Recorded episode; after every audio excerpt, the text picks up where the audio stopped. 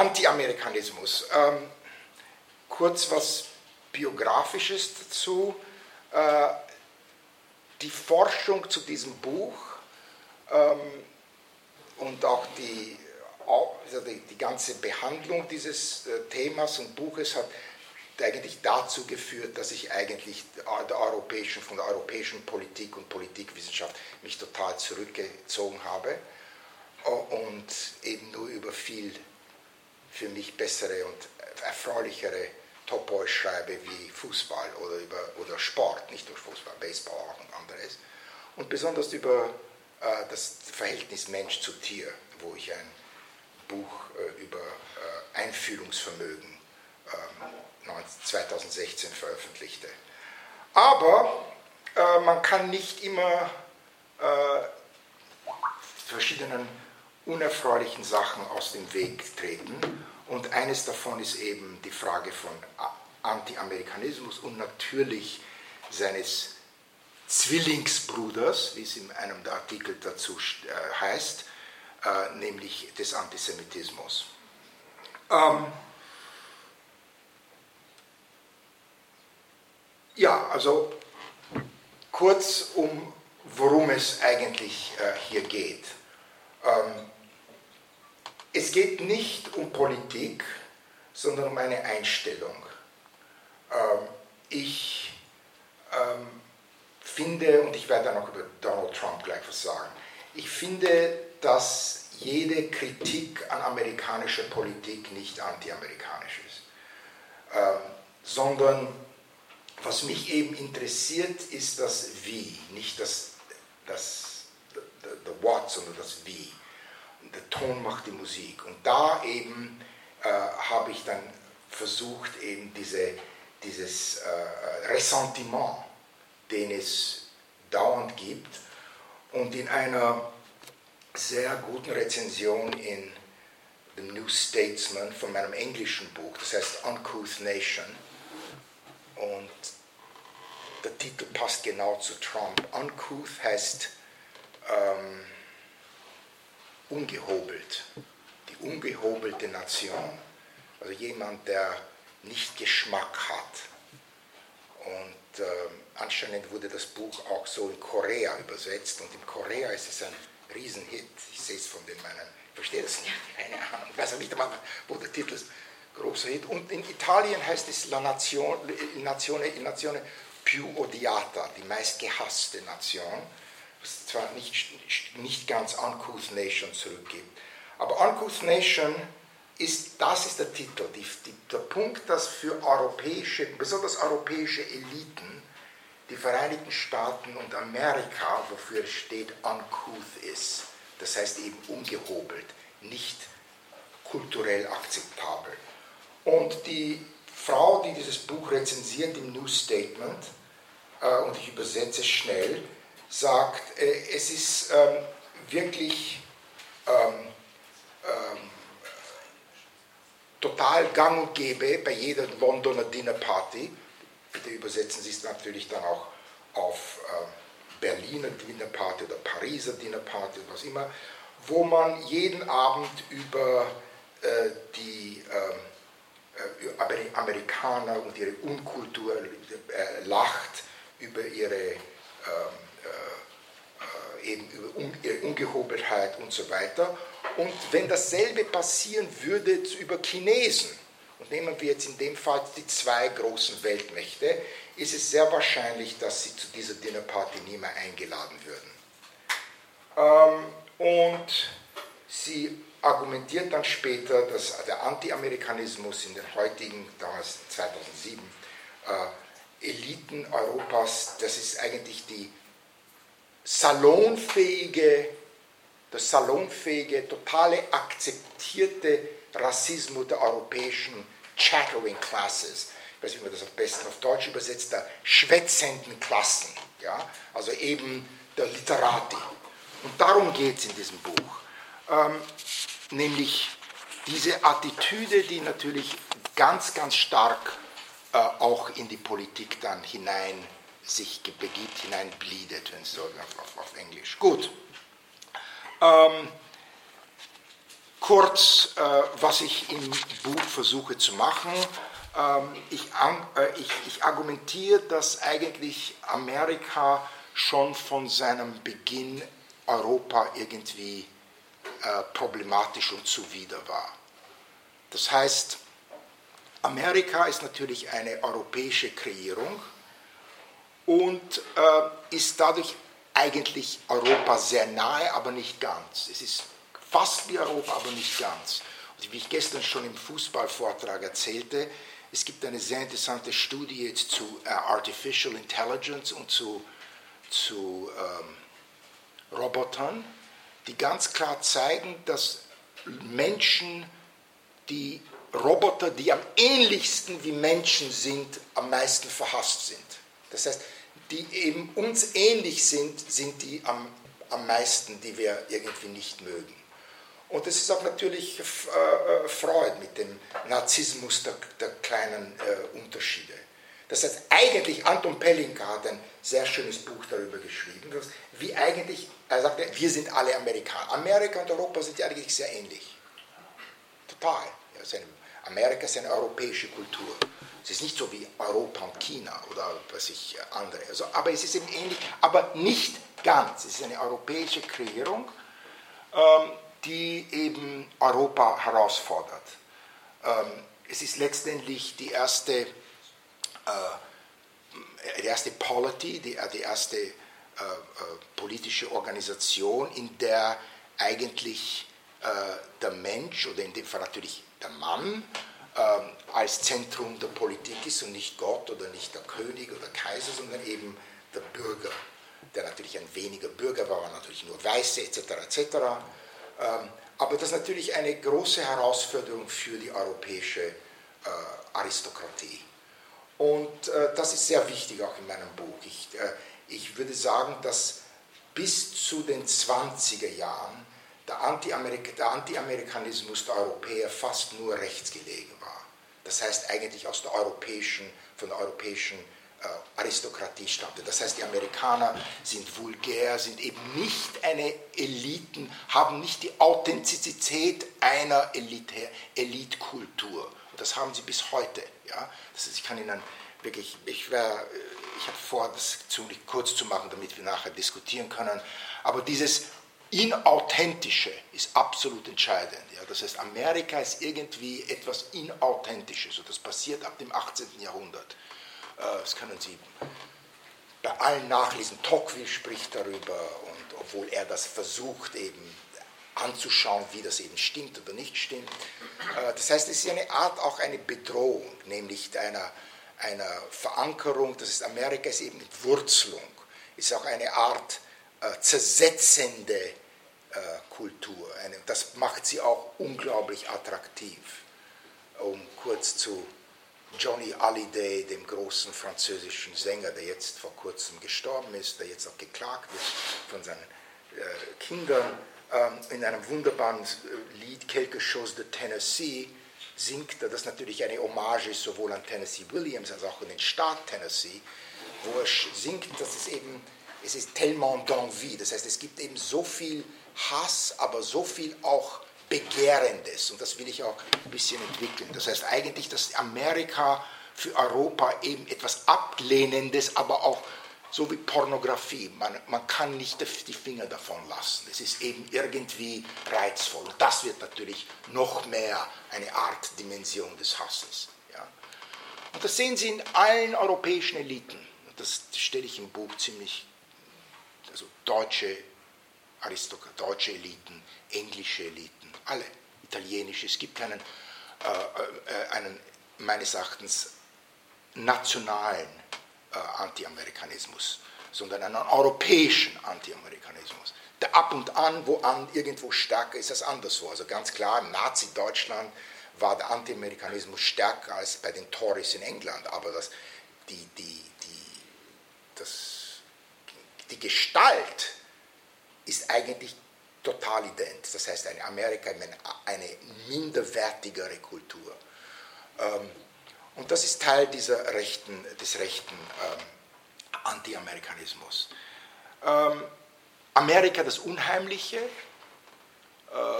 Comte Buffon äh, und äh, Cornelius de Pau, die Naturalisten, die eben Amerika eben als eine Heinrich Heine, die Amerika als eben als ein unauthentisches etwas dasehen, als eine Art Wüste, äh, die Bar-Singvögel eben nicht kein Class haben, keine wirklich Taste. Das haben sie bis heute. Ja. Also, sie haben das, das, das, Essen und so weiter. Ähm, äh, Literatur, Knut äh,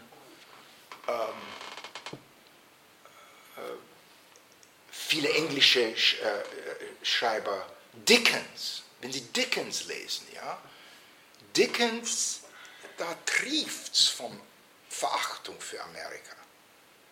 The Mississippi, that evil river. Ich meine, man kann über den Mississippi einiges sagen, aber dass er evil ist, also böse, whatever. Es ist interessant nebenbei, dass für Dickens eigentlich nur ein Staat oder ein Amerika irgendwie akzeptabel ist und das ist Massachusetts. I wonder why. Ist natürlich, natürlich New England, äh, ist England. Aber ähm, ich, ich gebe nur ein, Beispiele. Ich meine, es, ist, fällt mir noch, ich, es würden mir noch viel, viel mehr einfallen. Ähm, natürlich gab, gibt es auch Pro-Amerikanismus. Ähm, nicht so sehr in Eliten, äh, sondern natürlich im gewöhnlichen Volk, das natürlich mit den Füßen wählt und nach Amerika geht, obwohl natürlich sehr viele wieder zurückkommen. Ähm, natürlich ist dieser Pro-Amerikanismus total äh, wichtig, nur nicht Teil Themen, Themen meines Buches, ähm, nicht weil ich es nicht für, äh, für, für legitim halte, sondern weil es meines Erachtens nicht äh, die Politik der Eliten in dem Sinne bestimmt, wie eben da dieser, dieses Ressentiment, den ich eben Anti-Amerikanismus nenne. Ähm, gut, ähm, ich könnte über noch viel andere äh, äh Dimensionen des 19. Jahrhunderts sprechen. Äh, sehr wichtig ist, dass Anti-Amerikanismus schon Ende des 19. Jahrhunderts eigentlich gekoppelt wird zum Antisemitismus. Das heißt, Juden oder das Judentum äh, spielt eine ähnliche Rolle wie, Amerika, wie Amerika. Nicht nur das verjudete Amerika, sondern beide sind eigentlich eine Art zersetzende Kraft. Eine Kraft, die natürlich nicht authentisch ist und nicht äh, ähm, nicht erhaben und nicht eben, das, das Authentische ist sehr wichtig, nicht verankert ist, sondern eben etwas entwurzelt. Das ist sehr, sehr wichtig. Ähm, es gibt zum Beispiel viele Studien des britischen Englischen. Ich fange fang immer die, die, die, das englische Buch folgendermaßen an. Das hat vielen so gefallen. Anscheinend geht das auch in Korea. Ich fange so an, dass ich im Wiener Theresianum, wo ich weitaus mehr Englisch kannte als alle Lehrer zusammen, aber immer nur eine 2 bekam und nicht eine 1. Aus folgendem Grund. Markowitz, Sie sprechen Texanisch. Markowitz, wir unterrichten hier nicht Dialekt. Ja. Natürlich mit einem Heavy Viennese Accent. You know. Englisch mit Heavy das ist kein Dialekt.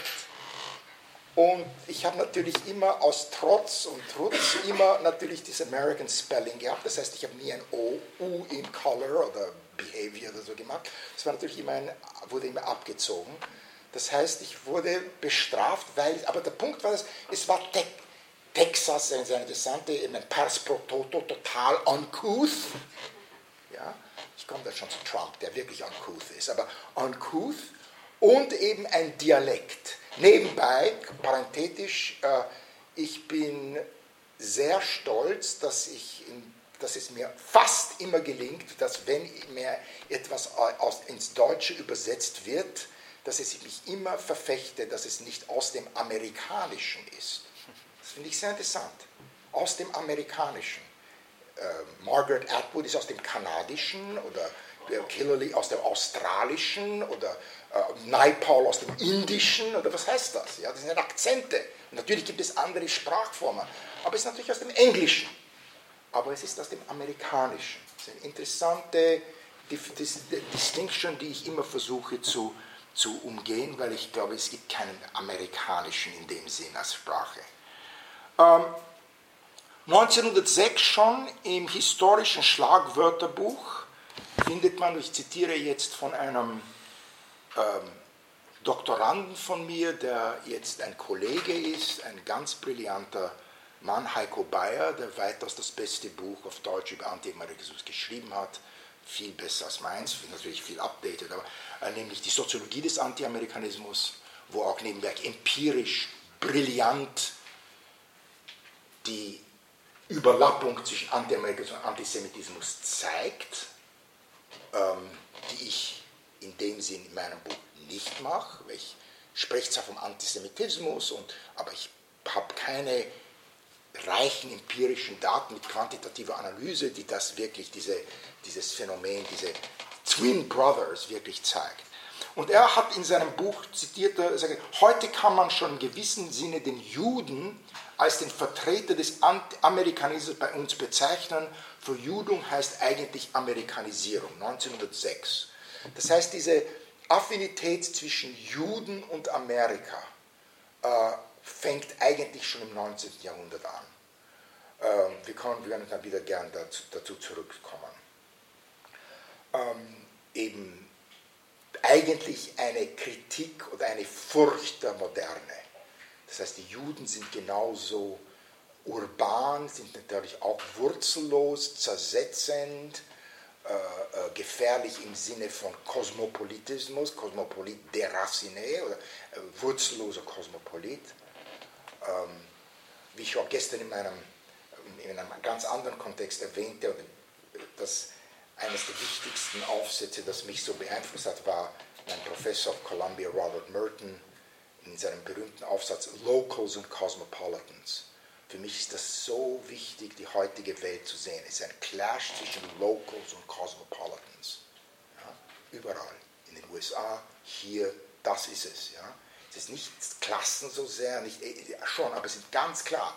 Und da ist eben Juden wurden immer als Kosmopoliten betrachtet und sind in dem Fall zersetzend, Amerika auch. Noch ein Buch, das ich sehr loben will, ist ähm, äh, von ähm, äh, Jesper Guldal, einem, einem, einem dänischen ähm, äh, Literaturwissenschaftler, Professor in Australien, der die Literatur, die deutsche Literatur, die englische und die französische Literatur des 19. Jahrhunderts genau sich vornimmt und genau dieses Thema des Anti-Amerikanismus in der Literatur analysiert. Und genau zu diesem Entschluss kommt das Literaturwissenschaftler. Ja? Äh, Jesper Guldal, ein wichtiges Buch, das eben genau dieses Zersetzende, dieses Verachtende sieht. Gut, ähm, ganz kurz dann zu ähm, äh, dem linken Anti-Amerikanismus, der äh, eigentlich nicht existiert bis zur Gründung der Sowjetunion. Marx war nebenbei ein total pro-Amerika, pro-Amerika-Mensch, besonders des Nordens, weil den Norden als ein, ein großer Verfechter des modernen Kapital, Kapitalismus sah. Ähm, aber natürlich mit, dem, mit, dem, äh, mit der Sowjetunion entsteht dann auch ein linker Anti-Amerikanismus, der natürlich sehr schnell ins Anti-Imperialismus mit Anti-Imperialismus äh, zusammenhängt. Wichtiger wird meines Erachtens der linke Anti-Amerikanismus mit der Neulinken, also eben nach 67, grob gesprochen, äh, wo eben einige Topoi, die vorher in der Rechten waren, auch aufgegriffen werden. Also so eine Art Kulturpessimismus, eine viel mehr auf Kultur bedachte und nicht eben äh, eine auf Politik äh, äh, gesehene Anti-Amerikanismus. Gut, ähm, letzten paar Bemerkungen. Ähm, ich versuche dann im Buch das festzumachen, eben an nicht politischen Dimensionen. Ähm, an ähm, zum Beispiel an Sport, an äh, äh, die Justiz, an Rauchen. Ähm, ich, ich bin, immer so total verwundert, wie es jetzt in, auch, auch in, sogar in Frankreich und in Deutschland so niemand mehr raucht, äh, was toll ist.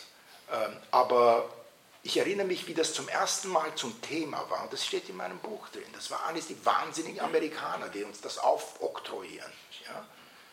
Verrückte. Nebenbei, Damenfußball. Ja, jetzt zurück zu meinem Thema. Ja? Äh, Damenfußball wurde 19 in den 90er Jahren als eine amerikanische Degeneration gesehen. Eine Wiederum, eine, besonders zum Beispiel in England. Ja? Dass eine Art, äh, eine Unterwanderung einer, einer europäischen Kulturgutes von diesen Empörkommlingen. Ich sage immer, mit meinen australischen Freunden auf einer, an verschiedenen Ebenen hat, haben, haben, hat die USA sich eigentlich noch immer nicht von England entkolonisiert. Ich schreibe jetzt eben gerade einen Artikel über die amerikanischen Eliten, die total das aufnehmen. Das heißt, diese, eigentlich diesen anti-amerikanischen, und das, jetzt kommen wir bald zu Trump, äh, anti-amerikanischen kulturellen Minderwertigkeit. Ähm, kann, ich habe hunderte Beispiele, ja, warum jede Mercedes-Reklame mit einem englischen Akzent gemacht werden muss. Oder eine, nicht eine BMW-Reklame, aber warum Volvo. Es ist ganz klar, dass eben Elitkultur in Amerika noch immer europäisch ist. Ja? Und das ist eine Art, diese, die Art des, des, des Mindern. Gut, ähm, letzter Punkt zum Buch und dann ein paar Worte zu Donald Trump und dann Diskussion. Ähm, die Frage ist, so what? Ja, warum ist das wichtig oder warum ist das, außerdem, dass es mich interessiert hat? Und äh, weil es eigentlich wiederum, wie ich würde sagen, jeder gute Sozialwissenschaftler schreibt eigentlich über Themen, die sein Leben beeinflussen. Und weil ich eben, meine Antennen sind total klar und ich, ich spüre diese, ich weiß genau, wann diese Sachen passieren. Eben als Emigrant in die USA, eben aus dem Theresianum, ja, europäische Hochkultur, wo ich natürlich auch Antisemitismus erlebt habe, aber nicht in dem offenen Sinn in den 60er Jahren Wien. Ja. Es war anders. Es war eben nicht äh, Markowitz, texanischer Dialekt. Ja. Wir, sind, wir, wir unterrichten Shakespeare, äh, was sie dann natürlich dann nicht auswendig kannten, sondern ich ja, aber egal. Ähm, ähm, und äh, und äh, der Punkt ist, dass mich eben das sehr interessiert hat, nicht nur aus bio, bio, also biografischen Dimensionen, sondern eben auch, weil letztendlich, und da kommen wir zur Politik, Warum ist das wichtig? Es ist eben wichtig meines Erachtens, weil es bis heute noch keine einende europäische Dimension gibt, die man wirklich spürt. Ja, ich nenne nicht im Kopf, sondern im Gut. Das, wie, was, was bindet einen Finnen und einen Griechen wirklich? Das ist das, die, das Issue. Was, sind, was ist die europäische Identität? Das ist das Topoi heute in Europa. Was ist das? Ja? Und da, ich sehe noch immer nichts. Und es ist alles noch eigentlich eine Art Negativum. Wir sind nicht die Nazis. Schön, sehr gut. Sie hat nicht die Nazis, richtig. Ja? Und unter anderem, wir können weitere sagen, und unter anderem, wir sind auch eben nicht Amerikaner. Stimmt auch. Ja? Und da ist eben auch meines Erachtens eine Art Abgrenzung zu Amerika hat es auch eine funktionale Dimension, das heißt eben eine Art Einigung, eine Art emotionale Einigung, die eben ein Europäertum schafft. Zurück zu Sport. Ich habe noch nie mit Gusto in Europa jemanden die europäische Fahne wehen gesehen, außer jetzt bei Brexit. Das ist eine, auch eine sehr interessante Sache. Ja? Die Remainers, wehen die europäische Fahne. Das ist sehr für mich insane. Großbritannien, das eigentlich nicht Europa sein will und eigentlich nicht ist. Ich war Gastprofessor vor ein paar Wochen in England, jeden Abend im Fernsehen, The Weather in Europe. Zuerst bei uns, The Weather in Europe. The weather in Europe? I thought I am in Europe. No, you're not in Europe, you're in Britain. It's not Europe. Man, it's, it's not Europe. Whatever it is, it's not Europe. Und da weht die europäische bei Teilen von Leuten. Das einzige Mal, das, wo ich das gesehen habe, ist natürlich im Ryder Cup, wo das europäische Golfteam gegen die USA spielt. Und da sind sie Europäer. Die, die Iren, die Engländer, die Deu mit dem, äh, äh, äh, Langer ist der Kapitän, die Deutschen, die Spanier sind in dem Fall wirkliche Europäer. Sie sind Europäer. Sie spüren sich als Europäer, sie sehen sich als Europäer und das ist eben eine Frage, die äh, für Europa eben sehr wichtig ist. Jetzt zu Donald Trump und warum, was da zusammenhängt. Ähm, wie meine Frau mir ganz richtig sagt, äh, apropos zurück zu Titeln. Äh, Grün schlägt rot, heute bewahrheitet sich's. Mein Buch Uncouth Nation 2007, heute haben wir einen Uncouth Menschen. Donald Trump ist der quintessentielle Uncouth American. Total. Ja. Wichtig auch eben diese Minderwertigkeit. Das ist so wichtig. Sie verstehen Donald Trump nicht, ohne ihn zu verstehen, dass er aus Queens kommt und dass er von Manhattan, in Manhattans Eliten nie voll angenommen worden ist. Er hat zwar Geld, aber hat keinen Status. Er hat nicht, er ist ein Nouveau Riche. Er ist nicht akzeptiert in den Leuten, sein, sein Name erscheint nicht im Metropolitan Museum, Museum of Art, wo, wo, obwohl er Geld geben hätte können, ja, oder im Metropolitan Opera. Er ist eben nicht Teil der Manhattan Kulturelite. Ja. Und das ist eine unglaubliche, eine Wut, die er hat, ja, dass er eben das nicht ist. Und diese Wut, dieses Uncouth sein, was er ist, alles. Ich kann es ja, ich persönlich schaue, ich schaue nicht mehr Fernsehen, ich halte es nicht aus. Ja? Unter anderem eben wegen diesem Uncouth-Sein. Ja? Äh, was sich total manifestiert von seinem Gehabe, von seinem Gerede, alles, ist eben sein Weaponized Power, wie es so schön heißt. Das hat er brillant umgesetzt in Red America. In einem Amerika, das eben die Locals sind nicht die Cosmopolitans. Das ist ihm gelungen. Das heißt, es gelang ihm, die, so wie in Orban oder so wie es gelang ihm, eben die Locals gegen, zu wirklich zu, zu, zu, zu, zu kulturell, zu, zu seinem äh, Hörigfähig zu machen. Ich schaue nicht, ich, obwohl ich nicht äh, versuche, aus der Politik auszusteigen, geht es nicht. Das ist leider in meinem Blut. Ich schaue mir dauernd, heute, gestern Nacht habe ich nicht schlafen können, Jetlag, habe ich mir den neuesten Poll-Data angeschaut, natürlich wieder, muss ich sehen. Und es ist ganz klar, dass Trumps Zahlen in seinem Silo, in seinem Lager, Amerika wird immer mehr österreichisch, à la Interwar Period zwischen 1919 und 1938, überhaupt nicht ne, abnehmen. Das heißt, für ihn, für dieses Lager ist egal, was er macht. Es ist bar jeder Kritik, weil er ihnen eben diesen Art Stolz oder diesen Art Ressentiment, sie lachen über euch. Ja, sie lachen über die, die East Coast lacht über euch. Ann Arbor, er kam nach Michigan und hat ja nicht Unrecht. Er sagt, ich weiß, die Michigan-Professoren, ja, hat ja auch nicht Unrecht, dass Michigan-Professoren über Trump nichts tun als, als in, mit Aversion ansehen. Das Problem der Michigan-Professoren ist, dass sie das nicht genau analysieren konnten oder nicht analysiert hatten. Ja, aber das ist eine andere Frage. Das heißt, es gelang Trump, dieses Localism, diese, diese Aversion, diesen, diese Wut zu, zu, für sich und für seine, für sein, ähm, für seine, für seine Lager äh, zu beanspruchen. Amerika ist heute ein geteilteres Land wie je. In diesem jetzt anderen Aufsatz schreibe ich die Austrianization of America.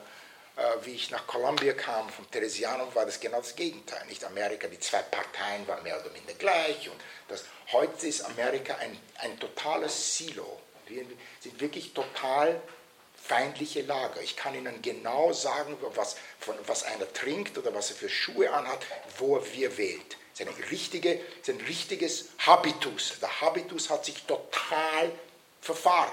Sie sind Red American und Blue America. Und das sieht man. Das sieht man, mit was gegessen wird, was ge wie man zur Natur steht, wie man zu Frauen, zu allen, allen, wie man zu Frauenfußball-WM steht habe ich Daten. Unglaublich. Das ist, ich noch, das ist ganz klar, das ist Blue America. Ja, das sind Frauen.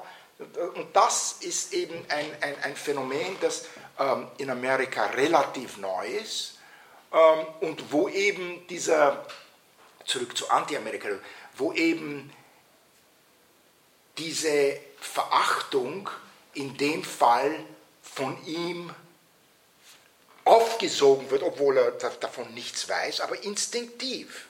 Und hat, ihn, hat dem, dem Middle America gesagt, niemand nimmt doch, we were not winning anymore. Was heißt das? Ja? Das ist natürlich, we are not winning anymore. Ja? Und das hat er genau angesprochen, dass wir eine Art Stolz, eine Art ein, ein Trutzpolitik, die natürlich in einem gewissen Sinn wirklich faschistoid ist. Nun, sofort mein Gegenargument. Amerika selber ist es nicht.